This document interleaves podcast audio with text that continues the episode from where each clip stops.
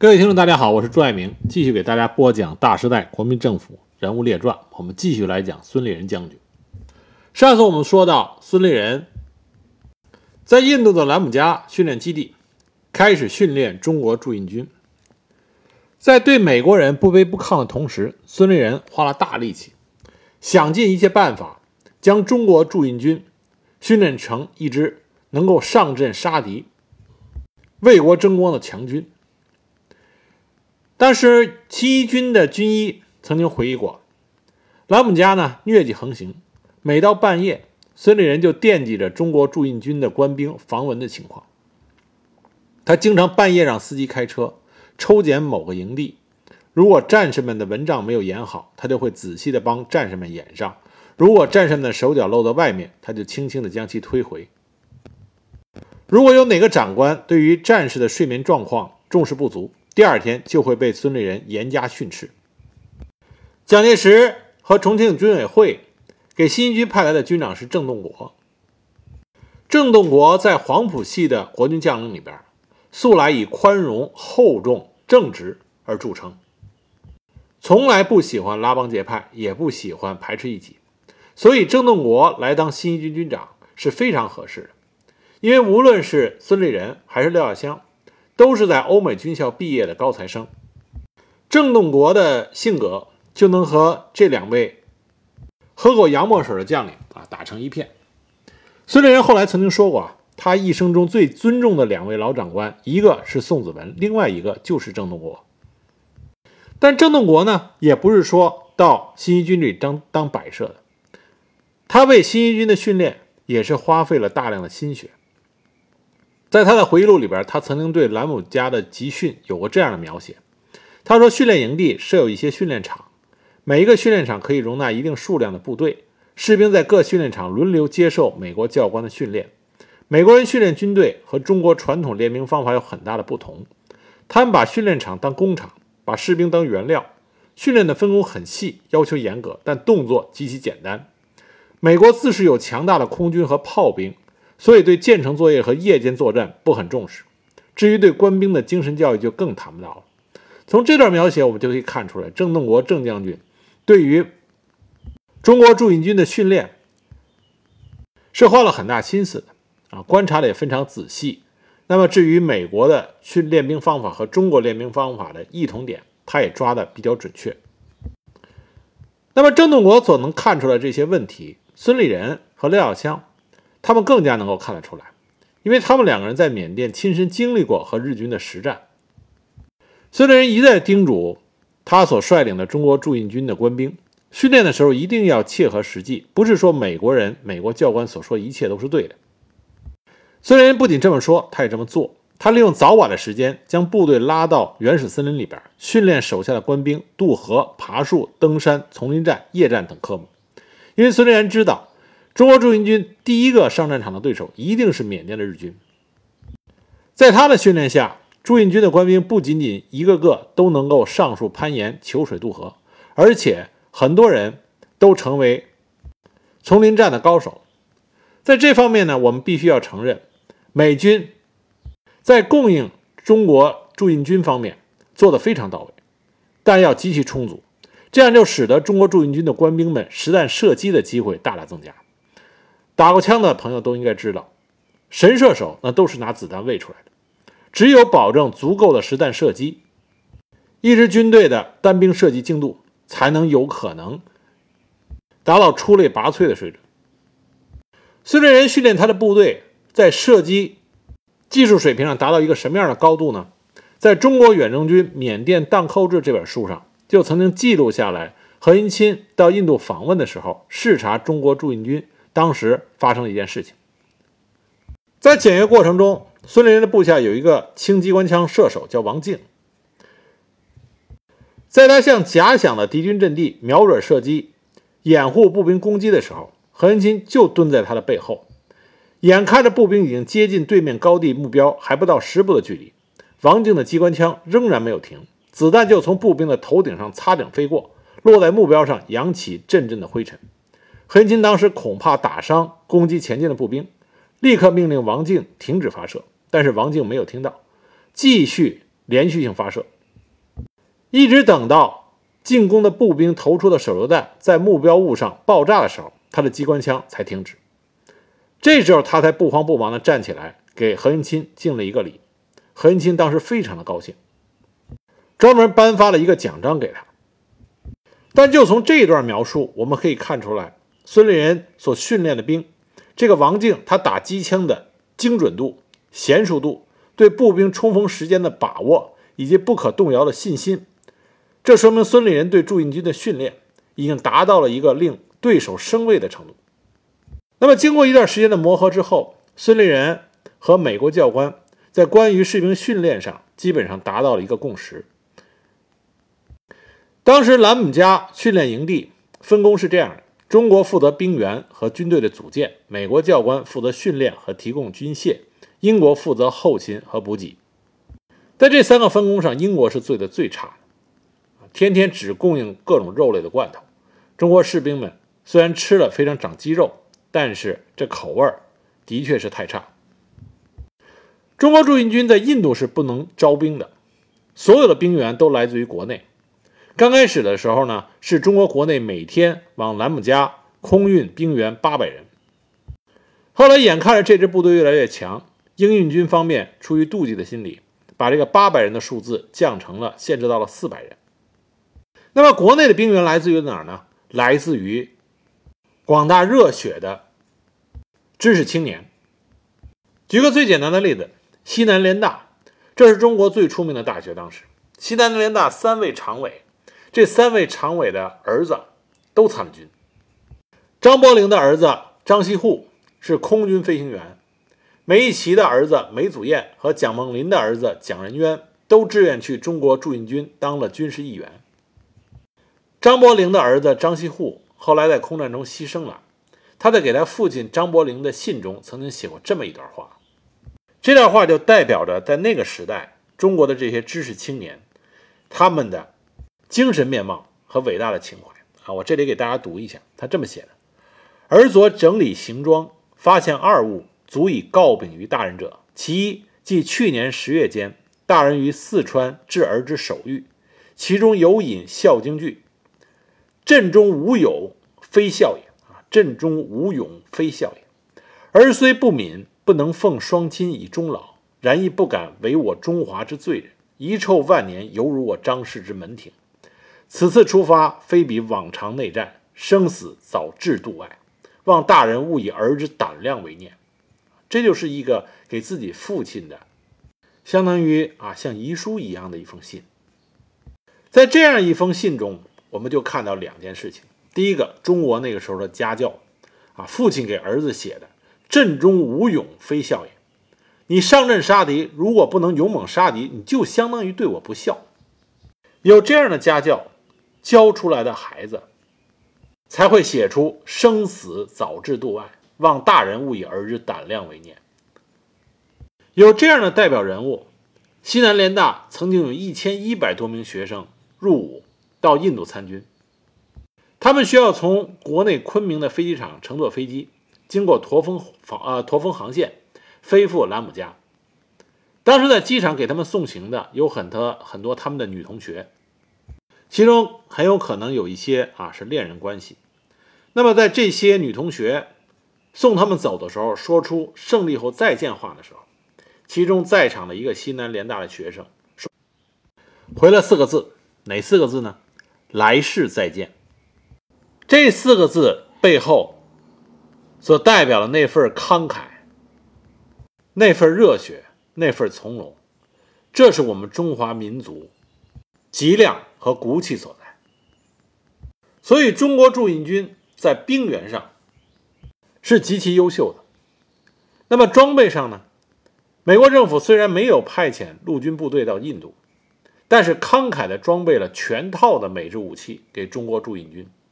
每一个战士配备了一支火力强大的美制 M 四汤姆式冲锋枪，防弹钢盔一顶，进攻型手榴弹若干。每个班都配备了轻机枪若干挺，重炮装备到营。一位中国驻印军的老兵曾经回忆过，说以前在国内的教官训练战士卧倒的时候，都是人先倒地，然后要护住枪支。在兰姆加基地，美军的教官告诉受训的士兵，卧倒的时候首先要保护好自己，管人不管枪，枪坏了随便换一支就好了。而中国驻印军的训练也从美国那里啊，美军教官那里学到了很多有用的东西，包括现代化的战争指挥、沙盘演练、无线电通讯。步炮协同等等，中国驻印军的训练上了正轨，但这不代表着孙立人、廖耀湘、郑洞国他们和史迪威之间没有矛盾。他们的矛盾啊，高层的矛盾继续的继续进行着。史迪威一般来说呢是忽视郑洞国的存在，对廖耀湘呢更多的是下命令。只不过他非常喜欢孙立人，有什么事儿都喜欢和孙立人商量，而且两个人谈事的时候基本讲英语。最有意思的是呢，当两个人意见相左的时候，两个人就会发生剧烈的争吵，吵得面红耳赤。在吵架的过程中，一个非常有意思的现象就是，孙立人是用英语回击史迪温、史迪威，而史迪威呢却用中文试图去说服孙立人，啊，也算是一个比较奇特的情景。但是吵完架以后，两个人总是能够互相的体谅，然后更好的合作。兰姆加练兵从1942年开始到1944年年末。一共有十万名的中国士兵在这里受到培训，而国内师以上的高级指挥官也有三分之一在这里经过短期的轮训或者合成训练。很快，这支强军就要再次走上战场。这个机会很快就来了。当时，史迪威向重庆政府建议再修一条公路——中印公路，因为这个时候对中国的援助只能走驼峰航线。我们前面讲到过驼峰航线，驼峰航线呢，一来风险太大，再来呢，空运的物资毕竟还是少数，无法满足国内抗日战争的需要，所以再修一条公路，重新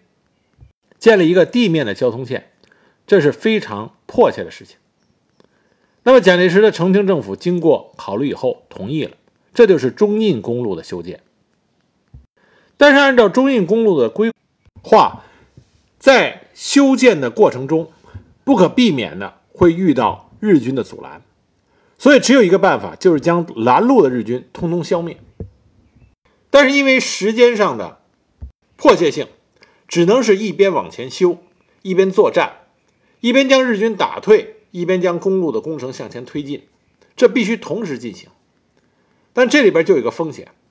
就是这场作战只能胜不能败，如果一旦失败的话。日军就会沿着修好的中印公路一路追来。中印公路在印度的起点是雷多，而雷多就是兰姆加训练基地所在地。这是一场对中国驻印军能力的考验。很有意思的是，当时中美英三方，英国是根本不看好这个修路计划，但是史迪威所代表的美国非常支持中印公路的修建。所以，中美联手，一定要把这个中印公路给修通。中印公路开工的那一天是一九四二年十二月二十五日，圣诞节。担任护路任务的就是孙立人最精锐的新三十八师啊，他的这支老部队。中印公路全长一千七百二十四公里，在印度境内的长度是六十一公里，在缅甸境内长为一千零三十一公里，中国境内长度是六百三十二公里。所以，主要的工程是在缅甸境内，而缅甸境内的一千零三十一公里是非常难修建，不仅要跨越高达十多座的海拔两千米以上的山峰，还要穿越胡康河谷这样环境恶劣的无人区，更不用说日军在沿途穷凶极恶的准备加以破坏。修建中印公路呢，工程兵的主力是中国驻印军工兵第十团。团长是上校李乐忠。另外一支工兵呢，是美国的两个黑人工程兵团，他们的指挥是美军的皮克准将。那美军的工兵团自然有很多的现代化装备，所以呢，修路的速度还是比较快的。在修路开始的时候，中国的工兵团投入了两千五百人，美国的两个黑人工兵团是六千人。另外还有一万多名来自印度各地的劳工，在孙立人新三十八师的护卫下，中印公路的进展堪称是修路史上的奇迹。从1942年12月25日圣诞节开始，到1945年1月通车，用时两年零三个月。修建这样的一条公路，在这么短的时间之内，是付出了重大代价的。都不用说中国的工程兵和中国的劳工，光是美军在修建印度和缅甸境内公路的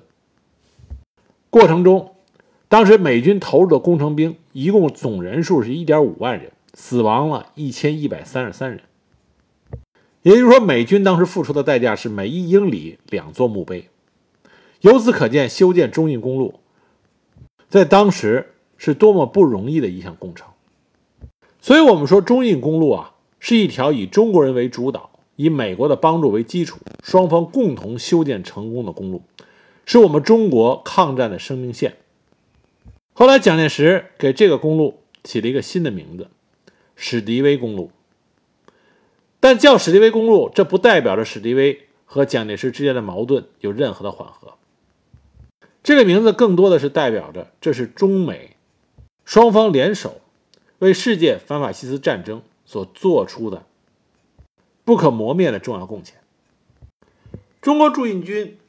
对缅甸展开反攻，它的开局呢，实际上是一个非常戏剧化的过程。仗开始打的时候，孙立人实际上不在。雷多，他从雷多飞回到重庆，向军政部汇报工作。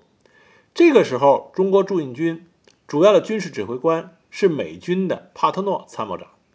后来，军事学家在评论这位参谋长的时候就说过：“说他打仗啊，既不懂中国人的战法，也不懂日本人的战法，他只懂美国人的战法。”他为了向开罗会议献礼，所以在开罗会议召开之前，命令新三十八师的幺二团兵出印度。占领新平阳，准备向余邦一带发动进攻。就这样，新三十八师的幺二团和日军的第十八师团守卫新平阳的啊部队发生了遭遇。这场遭遇战打得非常快，大概半个小时就打完了。三百三百名的日军根本没有还手之力，被一顿迫击炮猛砸，然后。又被冲锋枪一顿狂扫，三百多的日军就被消灭了。但这次小的遭遇战呢，一方面使得帕特诺信心极度的膨胀，但同时日军的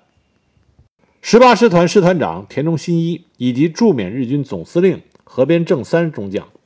他们根据这个战例，知道第二次中缅之战。很快就要开始了，而且中国驻印军的实力已经大大的提高，日军就有所准备。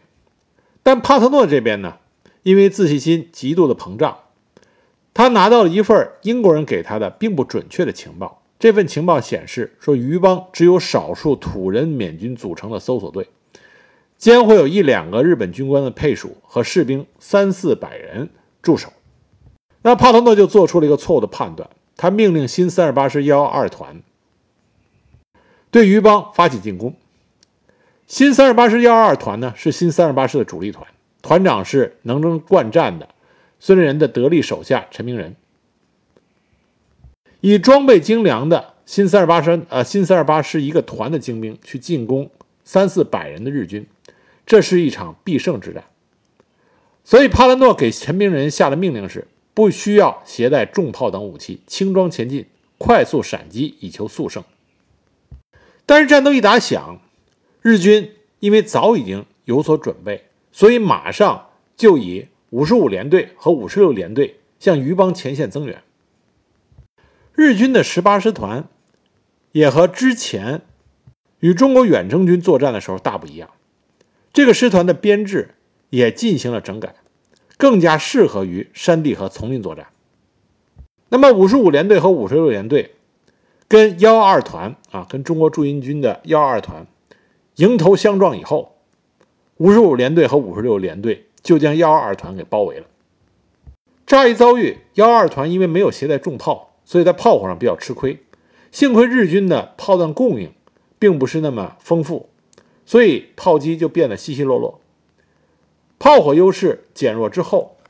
那么幺二团是清一色的美械装备，而且临危不乱，修筑了阵地，这样就和包围他们的日军展开了顽强的战斗。日军十八师团在日军中绰号叫做“丛林战之王”，新三十八师呢，经过一年多的苦练，也都是丛林战的高手。那么两边就展开了一场惨烈的厮杀。但毕竟在兵力上，幺二团处于一个劣势，而且准备不足，所以牺牲很大。像机枪连连长吴锦壮烈牺牲，三营营长陈耐涵、连长赵振华也相继牺牲。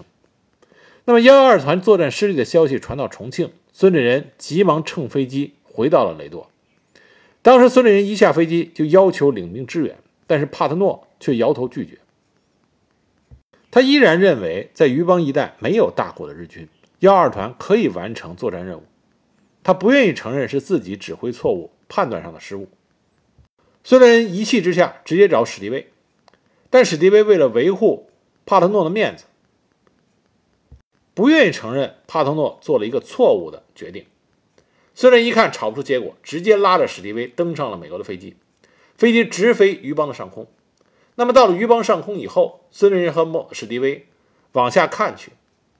从升起的硝烟的数量上，他们两个人都意识到，包围幺二团官兵的日军绝对不是一股小部队，是一支正规军。史迪威这时候也不固执己见了，立刻同意了孙立人领兵解围的请求。孙立人马上点兵，亲率幺三团、幺四团两个团以及第二山炮营。从雷多启程，全副武装，沿着刚刚修建好的中印公路，艰苦的行军二十多天，到达了胡康河谷，也就是幺二团被围的地方。但是孙立人要赶过去二十多天，幺二团在被日军包围的情况下，发挥他们超强的军事素质，很快就形成了一个僵持的状态。刚开始呢，因为没有坚固的阵地，吃了大亏。他们很快就利用日军炮火炸炸断的大树，围起了一个工事。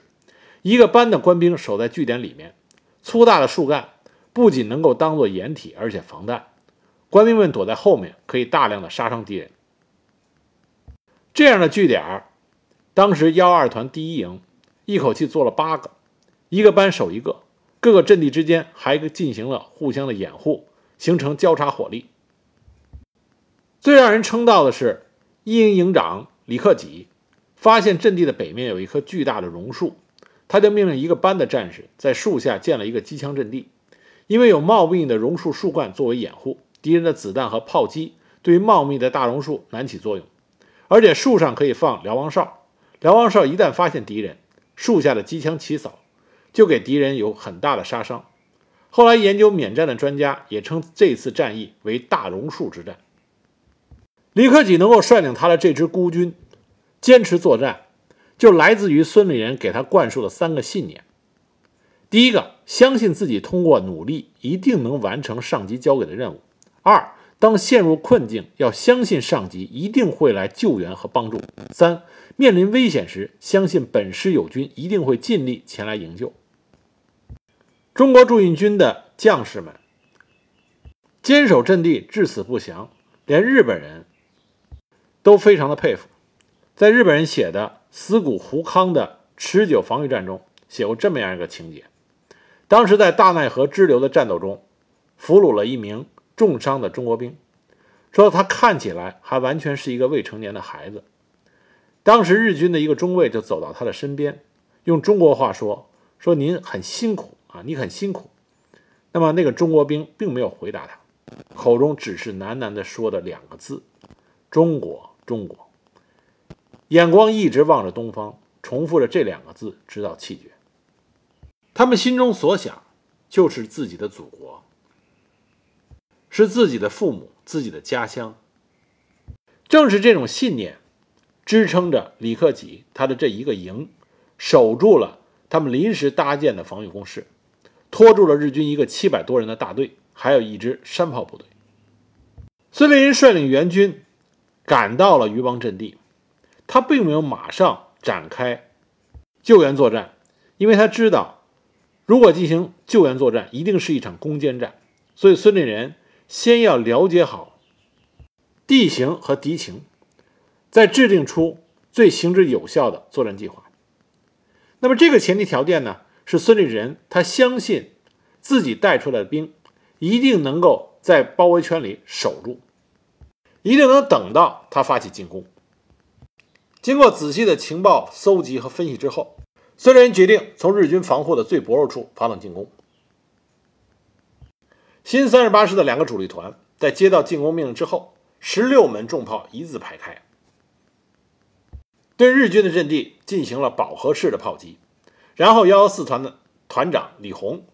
借着饱和式炮击的掩护，率领部队急速地穿插到了渔帮守敌的背后。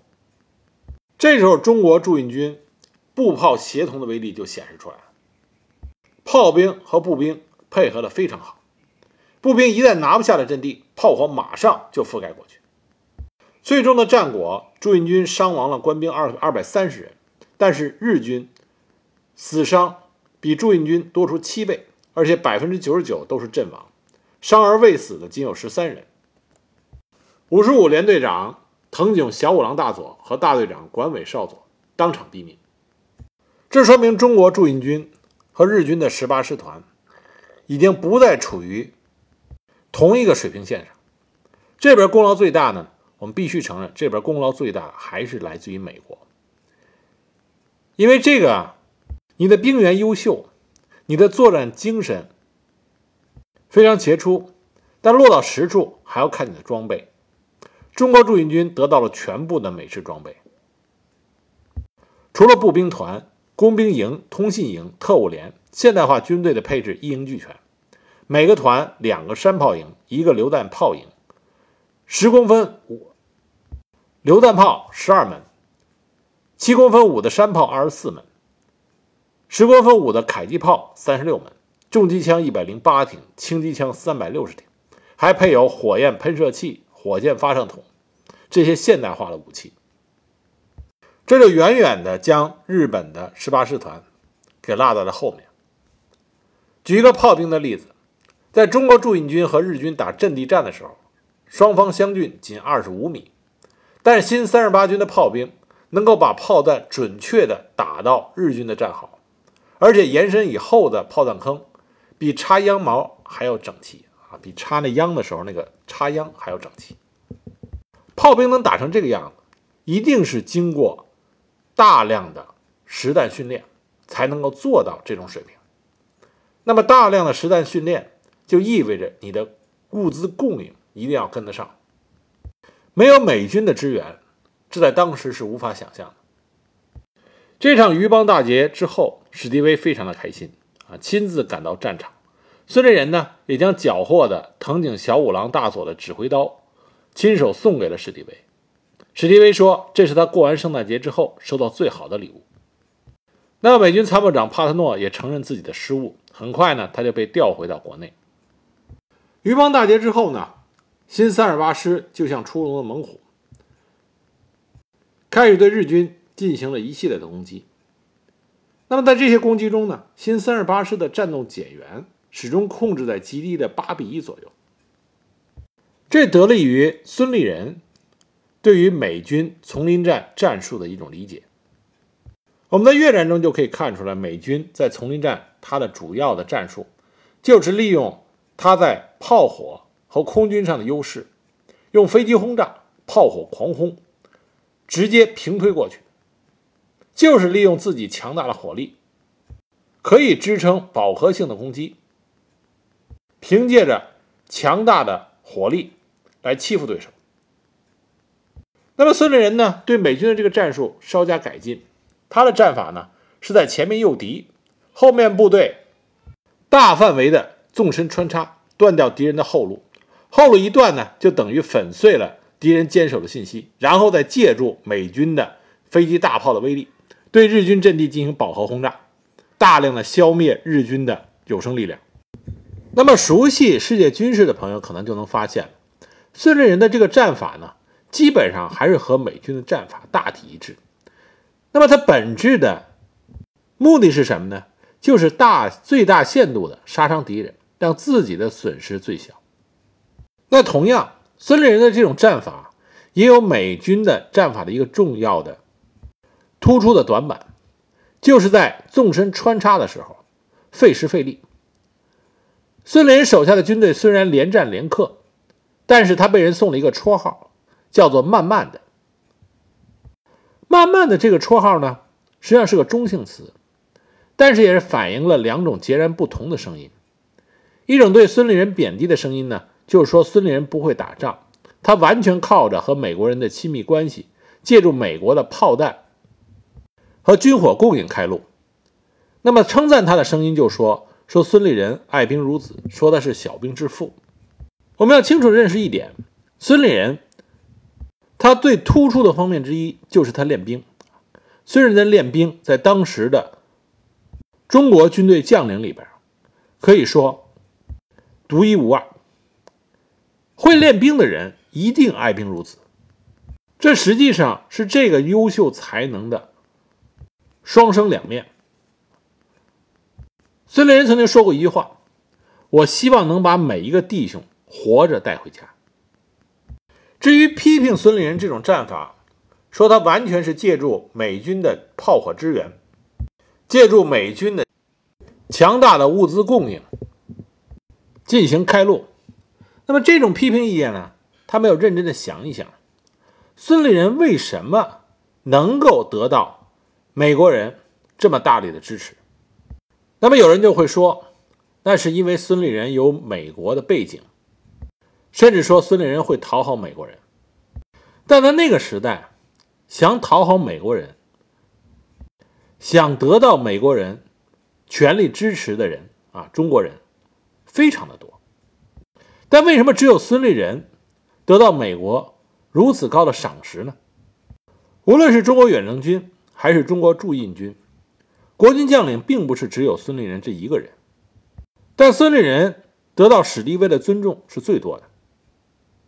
要得到美国人对你的认可和尊重，第一件事情，你一定要让美国人认可你的能力。如果他不认可你的能力，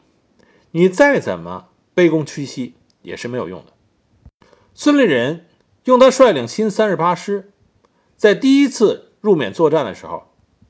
打出来的杰出表现，折服了美国人的心，也赢得了史迪威对他的尊重。我们要先看清这一点，然后再对孙立人做出客观公正的评价。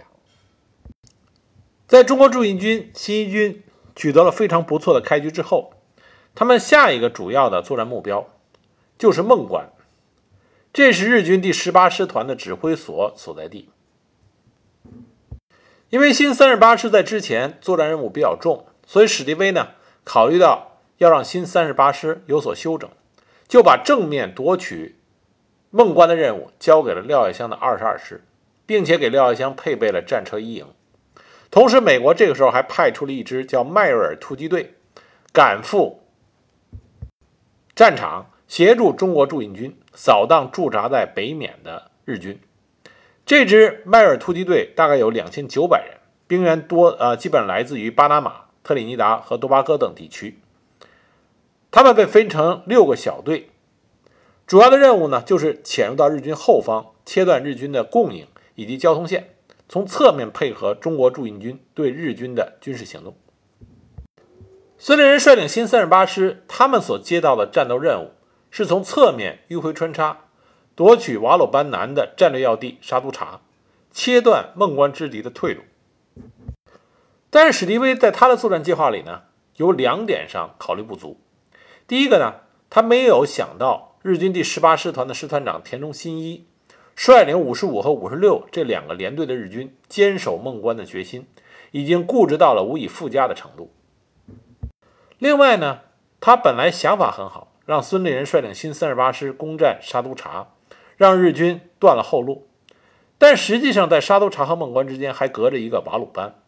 你占领沙都察，并没有能够。使得田中新一有一种后路被彻底切断的危机感。那么，廖耀湘率领新二十二师猛攻瓮关，在火力上，廖耀湘的新二十二师占有巨大的优势。廖耀湘他也是国军名将，他和孙立人其实在很多地方都很像，也是不谙世故，不抽烟不喝酒不打牌，不爱应酬，最喜欢做的事情就是从事实战演习，亲身示范，而且乐此不疲。但是他们面对的孟关的守敌日军第十八师团，的确是一个非常难啃的骨头。廖耀湘率领新二十二师狂攻了七天，但是仍然没有撕开一个口子。田中新一为了打赢这场防守战，苦心经营了阵地，而且还调集了很多狙击手埋伏在前线。当时二十二师负责进攻的三个团，五十五名冲在第一线的连排级的军官，基本上大部分。都成了壮烈牺牲的英烈。孙立人这边呢，率领新三十八师一路非常顺利，打前锋的幺幺三团正在赶往沙都察。那这个时候，廖耀湘猛攻孟关无果，这个消息传到了孙立人这里。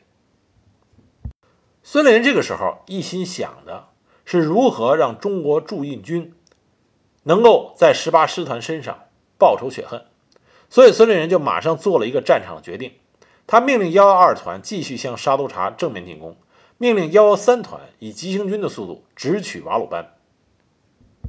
这对于孙立人来说是要冒着一定风险的，因为他这是战场上临时改变了上级给他的命令。那奔瓦鲁班去的幺幺三团，我们之前就讲到过，幺幺三团当初为了给全军殿后，曾经和新三十八师失去了联系，在团长刘放吾的率领下，历经了千辛万苦。才到了印度，归了建制。另外，幺幺三团呢，正是取得仁安羌大捷的那支英雄的部队。他们再显雄风，很快就将瓦鲁班给拿下了。瓦鲁班被孙立人的新三十八师占领的消息，当田中新一得知的时候，他当场就懵了，因为这代表着他的后路被断了。而廖耀湘正愁没有办法攻下孟关。当他得知孙立人分兵拿下了瓦鲁班的时候，喜顿时大喜。他知道拿下孟关时机到了。新二十二师的官兵在战车营的掩护下，就对孟关的日军展开了猛烈的进攻。那么日军的军心这个时候动摇了，面对着二十二师的狂攻，立足不稳，全线溃退。田中新一因为走得匆忙。竟然将第十八师团的官方印信遗落在了孟关的指挥所中，这样就成为了新二十二师的战利品，也就是新一军的战利品。得知这个消息的时候，蒋介石非常的开心，给廖耀湘派来了贺电，电报纸上就写了三个字：“中国虎。”但是田中新一日军的十八师团也是日军的精锐，也不是白给的。他们早已安排了撤退之路。田中新一在孟关的旁边的原始丛林中，以伐木为径，修了两条直通瓦鲁班以及孟拱河谷的山路，日军称之为伐开路。因为路上面的树冠刻意的被保留，所以美军的侦察飞机没有能够发现这两条秘境。田中新一在孟关失守前，领兵从这两条伐开路也逃跑了。所以，本来孙立人和廖耀湘打算打一场针对五十五和五十六联队的歼灭战，但最终的战果呢，只是消灭了断后的五十六联队第二吉田大队的日军，攻下孟关，这就完成了中国驻印军也是新一军在第二次入缅作战完美的第一阶段。那么这个阶段中呢，孙立人、廖耀湘和他们的新一军。检验了他们之前训练的成果。对于孙立人来说，这一阶段的作战，使得他对于如何在缅甸和日军作战，产生了一整套行之有效的战法理论。他的战法就是以适当的兵力从正面攻击吸引敌人，然后以主力从森林中开辟新路迂回到敌人背后，先截断敌人后方的联络补给线。阻止敌人后方部队的增援，然后对正面之敌实行包围夹击。这边最重要的一点是要让迂回的部队开辟新路，因为在丛林之中，原来所有的道路敌人一定要设有埋伏的，不但容易受袭击，而且会暴露我军的实力和企图。那么开路的迂回战法有几点好处：截断敌人后方的道路，使敌人的粮弹补给断绝，失去持续作战的能力，阻止敌后部队的增援，使其陷入孤立，斗志丧失。而且呢，在丛林之中构筑的这种据点，一般来说后方的攻势薄弱。那么从迂回到后方以后，从后方发起攻击，比较易于攻击和突破。还有一个好处呢，当迂回部队到达敌军后方的时候，敌军的炮兵被迫就要后撤，那么支援其正面部队的火力就会减弱，截断敌军后路，使得伤兵也无法正常的救护和向后运输，这样可以进一步动摇他的战斗情绪。由此可见啊，孙立人不愧是一个杰出的军事将领，他在实战中不断的能够找到。对于现实战场最行之有效的合理战法，那么在这种战法的指导下，新一军又成功的攻下了沙都察。这边有一个插曲，就是在这一系列作战过程中，迈尔支队，就是我们之前提到的美军专门派来的那支特种作战部队——迈瑞尔支队，有两次。与日军遭遇碰到险情，都是被孙立人的新三十八师给救援出来的。迈尔准啊，迈尔准将曾经发过两份电报，对孙立人表示感谢。这支迈瑞尔支队在战后被改编为美军第七十五步兵步兵团。一九七三年，美军决定建立一支快速反应部队，以应付世界各地可能发生的危机。美国陆军参谋长下令，在第七十五步兵团基础之上，组建了游骑兵部队。当年，迈瑞尔支队与驻印军一起并肩战斗的徽章保留了下来，作为游骑兵的军徽，以纪念他们这段入缅作战的历史。直到今天，游骑兵部队在每年的年会上都要展示孙立人将军的照片，以示对那段历史的纪念和缅怀。沙头茶被驻印军占领之后，就代表着反攻缅甸的第一阶段的首个节点的战役完美收官。当然，日军并不会善罢甘休，那么新的作战正在等待着孙立人和廖耀湘。下一集呢，我再给大家继续的讲。